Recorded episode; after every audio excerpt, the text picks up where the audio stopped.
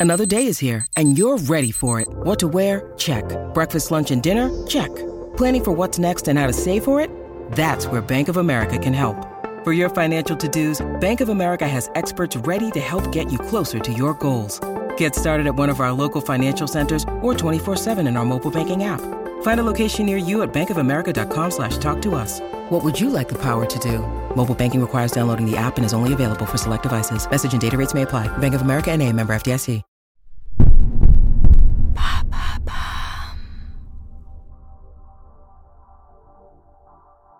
Bonjour à tous, je suis Alice Haché. Je vous souhaite la bienvenue dans l'empreinte. Nous allons essayer de comprendre ensemble comment les marques d'aujourd'hui s'engagent tout non pour notre planète. Chaque semaine, je reçois donc des start-upers, des PDG de grands groupes ou encore des directeurs de la RSE qui m'expliquent comment leur entreprise s'engage pour porter une révolution de l'impact sur notre planète.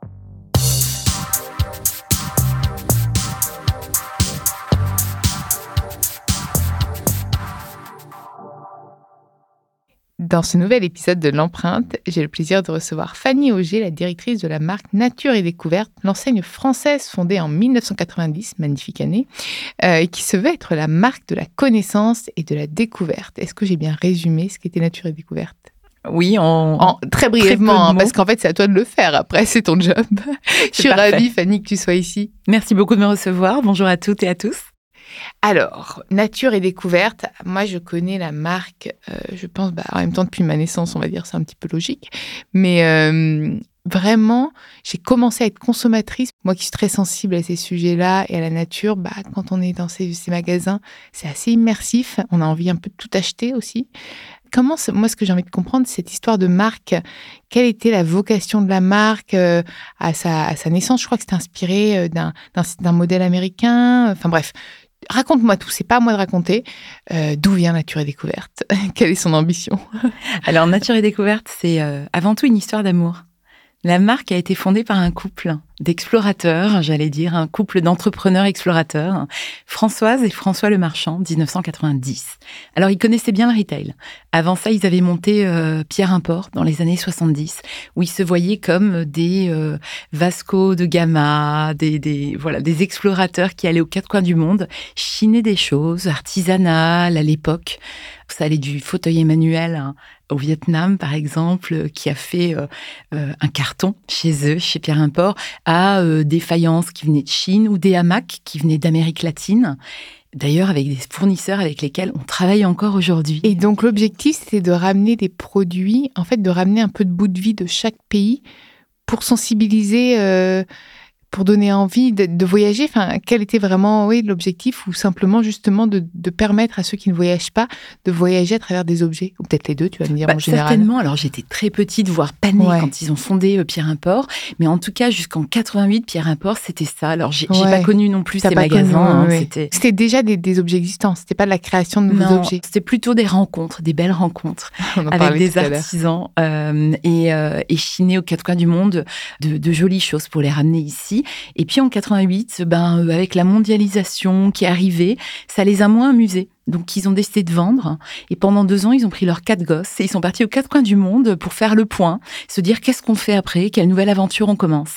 Et là, ils sont tombés amoureux à Berkeley, euh, pas loin de l'université de Berkeley, euh, du café Fanny, de chez Panis, qui n'existait peut-être pas encore euh, à l'époque, même si Alice Water était déjà active. Mais à Berkeley, ils sont tombés sur un petit magasin qui s'appelait The Nature Company, je crois, et qui était un magasin fondé par des profs d'histoire naturelle et qui proposait plein de choses, d'expériences, etc., pour découvrir la nature, mieux la comprendre, et ça les a fascinés. Donc en 90, ils ont monté Nature et Découverte. Ils avaient demandé initialement à The Nature Company de pouvoir ramener ce concept en France France et eux n'étaient pas intéressés. Alors, euh, ils ont fondé Nature et Découverte en 90.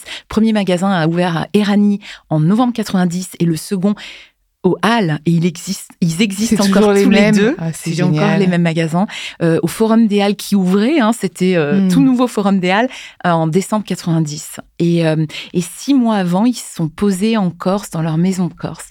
Et ils ont écrit ce que je t'ai montré tout à l'heure et qui est dans leur livre, une charte alors à l'époque, on parlait pas encore de mission, de raison d'être. Une charte. Voilà, une charte pour dire voilà, on veut créer des magasins avec beaucoup d'émotionnel, avec beaucoup d'expérientiel. C'est les premiers magasins sensoriel, le début du marketing sensoriel que eux ont amené parce qu'ils connaissaient bien le retail, ils avaient envie de rendre ces magasins immersifs, euh, des magasins pour faire découvrir et euh, réconcilier l'homme et la nature, le business et l'engagement, parce que la fondation qui est née en 94 avec les premiers euh, bénéfices nets de l'entreprise, 10% des bénéfices nets de l'entreprise chaque année depuis 94 finance notre fondation, mais à l'époque dès 90 ils voulaient créer une fondation et être une entreprise militante dès le début. Donc en 90, ils ont écrit cette charte et en disant, en proposant des outils et des objets pour se reconnecter à la nature, nous voulons faire en sorte que les adultes et les enfants deviennent des ambassadeurs de cette oasis fragile qu'est la Terre. Magnifique. 90. ça, enfin, donc on a, on a la mission et la raison d'être en fait écrit. Euh, d'où peut-être aussi, parce que je, sais que maintenant vous êtes labellisé Bicorp, mm. et entreprise à mission ou pas? Pas, encore. Bon, pas encore, ça à venir, ça, tout ça. On va un peu du pied, mais ça à venir. En fait, ce que j'aimerais comprendre, parce que finalement, on a une marque qui est née euh, en 90, bon, c'est quand même pas si vieux, hein, mais sur, une, sur un sujet qui aujourd'hui est au cœur des préoccupations, c'est comment parce que la nature, on, sait qu'on en a besoin. Là, on est plus sur une urgence climatique. Donc, vous êtes là aussi pour ramener du beau, ramener euh, de la pédagogie. Il y en a plein qui ne comprennent pas grand-chose. Mm. Euh, comment vous faites Et c'est aussi la question de beaucoup de mes, auditeurs, parce que je, pose une question en amont, pour vendre des produits, puisqu'on reste dans la consommation. Quant à le GIEC qui nous dit sobriété pour continuer à vendre du produit, tout en sensibilisant à ces sujets-là. C'est assez compliqué quand même, mm. j'imagine. Mm. Alors oui, effectivement, 1990, bah, c'est vrai que c'était quand même assez, assez pionnier à l'époque. Hein. On parlait avait pas, encore d'urgence. Écologie, c'était un gros mot. Dans le langage business, euh, dans l'économie, écologie, c'était un gros mot. Il y avait les écolos, les gentils cool qui embrassent les arbres d'un côté vrai et les businessmen de l'autre. Et quand François Le Marchand arrivait, et c'est quand même, il était patron de l'entreprise, donc fondateur avec Françoise et patron, et il était en même temps, je crois qu'il était au bord de Greenpeace et WWF. Ah oui. Et pour un patron d'entreprise, à l'époque, c'était quand même quelque chose de révolutionnaire. Mais je pense que comment est-ce qu'on reste toujours pionnier? Alors, nous, on n'a jamais fait de pub. Nature et découverte, notre meilleure pub, c'est nos magasins, c'est nos meilleurs médias. C'est vrai, vous faites pas du tout de pub. Nos guides conseils en magasin, c'est nos meilleurs ambassadeurs. C'est bouche à oreille? Euh, le bouche à oreille et puis nos magasins, je crois que c'est les plus beaux étendards, les plus beaux, euh, on appelle ça des flagships aujourd'hui, mais c'est les plus beaux ambassadeurs finalement avec nos guides conseils qui, que je salue au passage, qui sont les, les, les meilleurs médias pour la marque. Et aujourd'hui, on a plus de 90 magasins en France et puis une quinzaine en Europe. Il n'y a pas du tout de vente en ligne du coup, quand même. Si, on a un site internet qui a bien pris le relais pendant les confinements successifs, puisque là, on sort de deux ans où on a fermé les magasins euh, quelques centaines de jours. Donc euh, oui, mais euh, je pense que c'est en restant sincère et authentique sur la démarche. Notre fondation, donc qui était déjà en germe en 90, mais on a dû attendre de dégager des bénéfices. Donc en 94, on l'a officiellement monté. 10% euh, des bénéfices nets d'une entreprise, c'est pas rien. Hein. C'était avant le 1% pour la planète qui depuis euh, voilà a fleuri, mais euh, nous c'était un peu avant.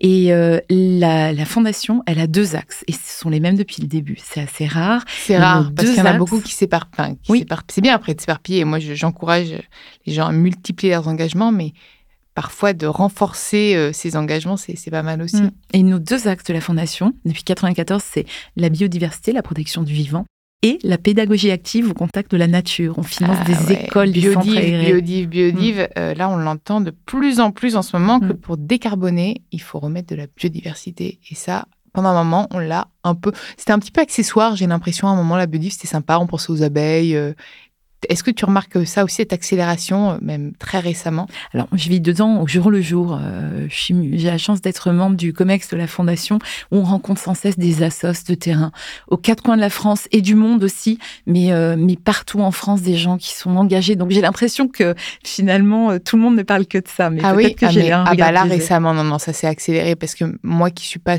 plus sensible sur un sujet qu'un autre, j'essaie vraiment de faire mon métier bah, le, plus objectivement possible. Là, ça monte euh, D'ailleurs, beaucoup de marques s'engagent sur la biodiversité, de plus en plus, et pas uniquement en plantant des arbres ou en mettant des abeilles et mm. des ruches.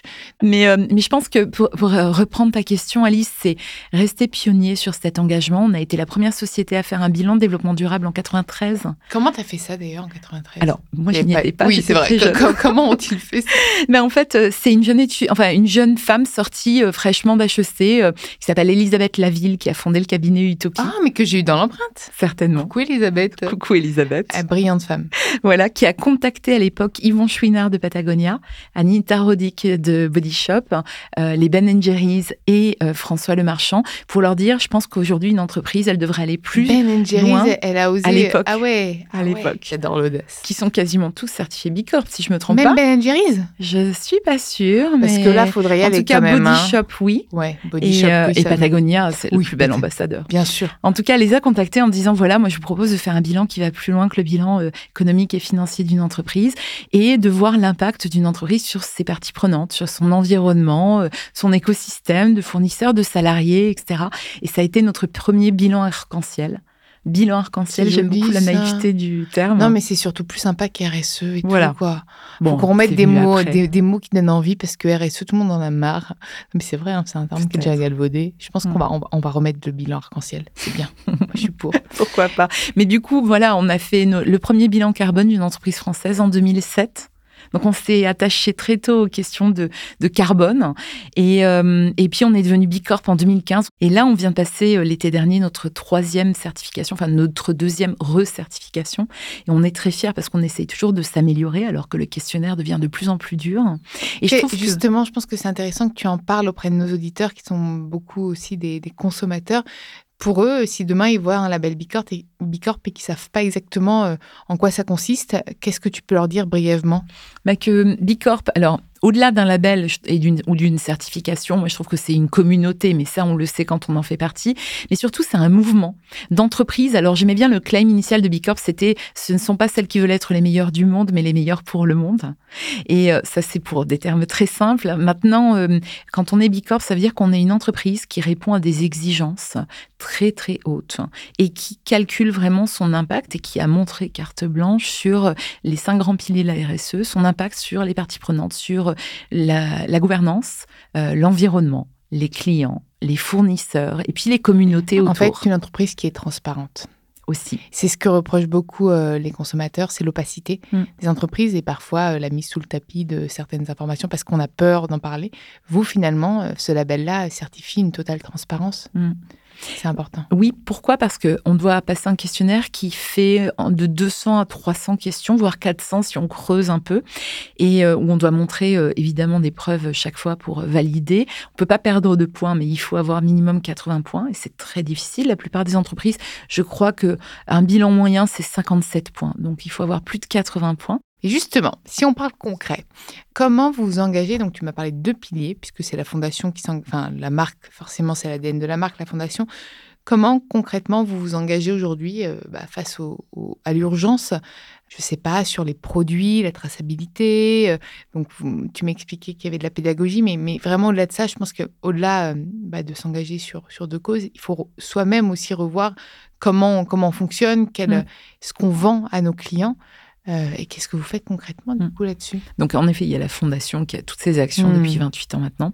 Maintenant sur l'offre, on a retravaillé il y a deux ans notre raison d'être. Alors on avait certes une mission depuis le début, on s'est dit là il est temps de, au-delà de l'observation, l'émerveillement face à la nature, nature et découverte. Après tout, c'est un peu une Madeleine de Proust mm. pour tous les Français. On a l'impression que ces magasins, ça fait que 32 ans, c'est jeune 32 ans, mais on a l'impression qu'ils encore jeune et frais, qu'ils ont toujours été là, n'est-ce pas?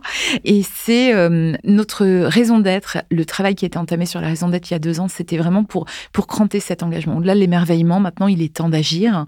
Et euh, l'urgence climatique, et puis ben, les rapports du GIEC, euh, le Covid aussi, quelque part, on ne sait toujours pas euh, la cause précise de ce Covid, mais ben, finalement, nous, nous sommes forcés à retravailler ça. Et notre nouvelle raison d'être, dont on a accouché il y a deux ans, c'est qu'on a travaillé avec le cabinet Utopie. Notre nouvelle raison d'être, c'est offrir des solutions concrètes produits et expériences à tous ceux qui veulent changer leur mode de vie pour une écologie de la terre, du corps et de l'esprit. Donc, tu as des kits zéro déchet? Ah oui, on vend ah. Alors avant, ça s'appelait pas comme ça parce que c'était le zéro déchet, le terme n'était pas consacré encore. Mais on en a toujours vendu. Il y a dix ans, on avait lancé une offre sur la maison euh, au naturel avec euh, faire sa lessive soi-même. Mais c'était trop tôt. En fait, oui, et puis ça passait presque plus dans le côté un peu euh, mini-scientifique, quoi. C'était un petit peu. Euh, enfin, moi, je sais, quand j'étais petite, je faisais plein de, plein de, trucs de chimie dans ma chambre. Mm. Mais finalement, c'était presque ça. C'était un peu le kit du, petit, euh, du petit labo à domicile. Ou un peu écolo éclairé, tu vois. Ouais, je pense que là trop tôt. Je pense que limite, tu parlais pas d'écologie à l'époque, c'était plutôt le côté ludique du truc. Alors que maintenant, c'est regarde comment tu peux euh, mm. sauver la planète en faisant ta propre lessive, mm. tu vois. On a une offre zéro déchet conséquente et le fait d'avoir retravaillé notre raison d'être, ça nous a forcé en interne aussi à s'organiser différemment. Je parlais de tout à l'heure de gouvernance, de parties prenantes. On a créé au sein du département achat euh, donc, c'est ceux qui choisissent, qui éditent nos produits, puisque 70% de notre offre euh, dans les magasins Nature et Découverte est signée Nature et Découverte. On, oui, c'est crée et on édite nous-mêmes nos produits. D'ailleurs, comment vous sélectionnez vos fournisseurs, parce qu'ils font partie bah, de Scope 3, justement, aussi Justement. Justement, on a créé ce département d'innovation durable, on l'a appelé, donc qui est, euh, alors, sous la direction de Valérie Durandi, notre directrice des achats. le département innovation durable, il est sous la direction de notre directrice de, de, de l'innovation durable, qui est une autre Valérie Virasami, et qui a créé un département qui travaille sur ben, l'audit de nos fournisseurs hein, euh, pour cranter et faire davantage d'audits encore, même si on était très rigoureux sur la question, tu peux pas être nature et découverte, et voilà. Mais, euh, mais on a encore cranté ces audits et, euh, on a encore renforcé ces audits hein, auprès des fournisseurs à travers le monde. Hein. On a des fournisseurs en Asie, c'est vrai, on a des fournisseurs en Amérique latine, je parlais des hamacs et des villages et des familles entières qui, qui travaillent avec nous depuis, j'allais dire, des générations maintenant. Depuis Pierre Import déjà, on travaille avec euh, des fournisseurs. En ce moment, on a une collection Oasis, donc autour du Maroc. On a des fournisseurs en Europe, enfin un petit peu partout. Donc la traçabilité, euh, l'audit des fournisseurs, le cycle de vie du produit quel est l'impact de nos produits, leur cycle de vie, la réparabilité en ligne. Alors avant, on les proposait en magasin, mais c'était un peu compliqué parce qu'il y a des milliers de références. En ligne, on peut trouver les pièces détachées des produits qu'on vend en magasin. Euh, si vous cassez, si votre chat renverse votre diffuseur, vous pouvez racheter la verrerie de votre diffuseur sur notre site internet. Donc euh, la réparabilité, la durabilité. On travaille, on se pose des questions sur la seconde vie. On travaille aussi avec Too Good To Go, avec qui on a un partenariat depuis 2019 déjà. Donc ça fait trois ans qu'on appartenait à une autre Bicorp euh, sur justement le cycle de vie des produits. C'est beaucoup de petits fournisseurs français comme Jean Maison, qui est un herboriste euh, qui vit alors en centre de la France et qui euh, va chercher des herbes pour toutes nos infusions viennent de chez lui. On travaille avec Terre Doc, qui est basé à Fort-Calquier dans les Alpes de Haute-Provence et qui nous fournit nos huiles essentielles bio, notre thé et nos senteurs également. Euh, on travaille avec beaucoup de fournisseurs français. Donc finalement aussi vous relocalisez au maximum pour à la fois réduire le transport et faire travailler euh, le pays, j'imagine, les régions. Alors, on essaye quand c'est possible. Oui. Et oui, mais c'est vrai que comme c'est nature et découverte, j'imagine qu'il y a quand même aussi pas mal de produits importés. Oui, on développe des offres euh, locales également. Mm. On essaye de choisir quand on peut des fournisseurs français. Mais par exemple, quand je parle de la ligne de bagagerie nature et découverte, bah, elle est faite en Chine parce qu'elle est en, RP, en RPET, en bouteille d'eau plastique recyclée. Ah et ça, l'usine qui fait ça, bah, elle est basée en Chine. Et comment euh, tu fais pour te dire, OK, alors j'ai un côté où mon produit il est ultra éco-responsable, par contre le transport va pas l'être. Comment tu fais pour euh, réduire au maximum Pas de euh, frais aériens. Je crois que le frais, le frais aérien l'année dernière représentait 0,27%. Ah, donc tu le fais livrer comment? Bateau. Bateau, mais c'est mm parce que j'ai toujours un doute euh, sur les sur les, bah, les paquebots parce que c'est quand même très polluant. Mm. Euh, est-ce que ça c'est enfin s'il y a aussi de l'innovation dans cette mobilité On essaye de tout auditer et l'impact du frais aérien par rapport au bateau. Euh, ouais, c'est non oui. Mm. Sur l'avion, on sait que ça reste le pire, mais c'est vrai que après c'est pas à vous d'innover sur les cargos, mais le frais aérien 0,27 c'est exceptionnel quand même. Non, hein. mais c'est top. Mais ça, grâce à, à ce monitoring, j'allais dire du bilan carbone depuis 2007 sur le scope 1 et 2. Le scope 3 est beaucoup plus complexe, évidemment. C'est pour ça qu'il y en a plein qui on est en plein dedans. Mais il y en a plein, et moi qui interviens énormément d'entreprises, qui anime beaucoup de conférences, il y en a plein qui veulent même pas essayer de le calculer. Alors nous, on est en plein dedans, ah mais c'est un énorme travail. on est mobilisé depuis un an maintenant. On travaille avec euh, euh, avec un prestat qui nous accompagne là-dessus parce que c'est très complexe. En tout cas, le scope 1 et 2, on le moniteur depuis 2007, et en plus, on a une, on a même une prime qui a été mise en place de manière assez exemplaire je trouve, pour le codir. Si le delta entre le bilan carbone, l'évolution du bilan carbone, donc scope 1 et 2 hein, depuis 2007, et le chiffre d'affaires est de 5 points ou plus, eh bien, on a une prime sur le bilan carbone. Ça, c'est top. Et ça, ça permet vraiment de changer les choses en profondeur à tous les niveaux de l'entreprise, responsabilité partagée. Non, mais c'est top et ça permet aussi d'embarquer ceux qui ne sont pas forcément convaincus. Mm. Parce que nous, on est convaincus. On est là pour parler. Toi, mm. c'est ton métier, moi aussi. C'est facile pour nous, entre guillemets. On respire RSE, on infuse déjà. Mais il y en a d'autres qui ne sont pas convaincus. Et quand tu sais qu'en Amérique, il y a 50% des Américains qui sont climato-sceptiques, ça fait peur. Mm tu vois. Mm. Mais j'ai une bonne pratique d'ailleurs à partager là-dessus. On est en train de revoir, euh, depuis un an, nous avons une nouvelle directrice générale, une femme, euh, Frédéric Giavarini, et, euh, et elle croit vraiment à la gouvernance partagée de la RSE. Nous, on avait un département des engagements et de la fondation en interne qui, qui officiait depuis des années et qui s'occupait du bilan carbone, qui s'occupait de Bicorp. Aujourd'hui, on est en train de créer une gouvernance totalement partagée. Ça veut dire que chaque équipe, chaque direction, à tous les niveaux, que ce soit la DSI,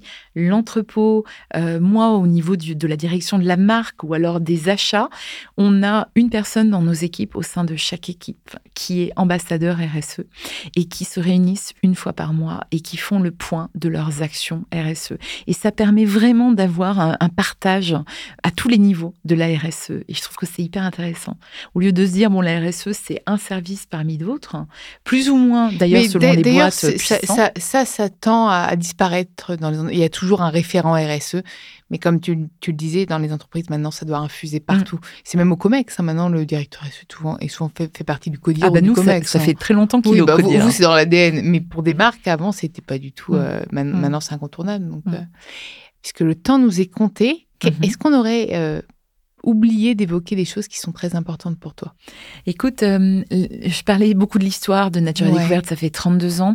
Moi, je pense que qu'est-ce qui est important pour nous, c'est de s'inscrire dans les 32 prochaines années. Je crois qu'aujourd'hui, au cœur des attentes, des, envies euh, de, nos contemporains, ben, cette marque, elle résonne en fait euh, la, la, recherche de naturalité, de solutions différentes, parce qu'on propose pour le coup cette bah, raison d'être. Si tu nous trouves un truc pour décarboner la planète, moi tout de suite, je, vais te l'acheter. La planète, non, mais on croit beaucoup aux petits pas en tout cas.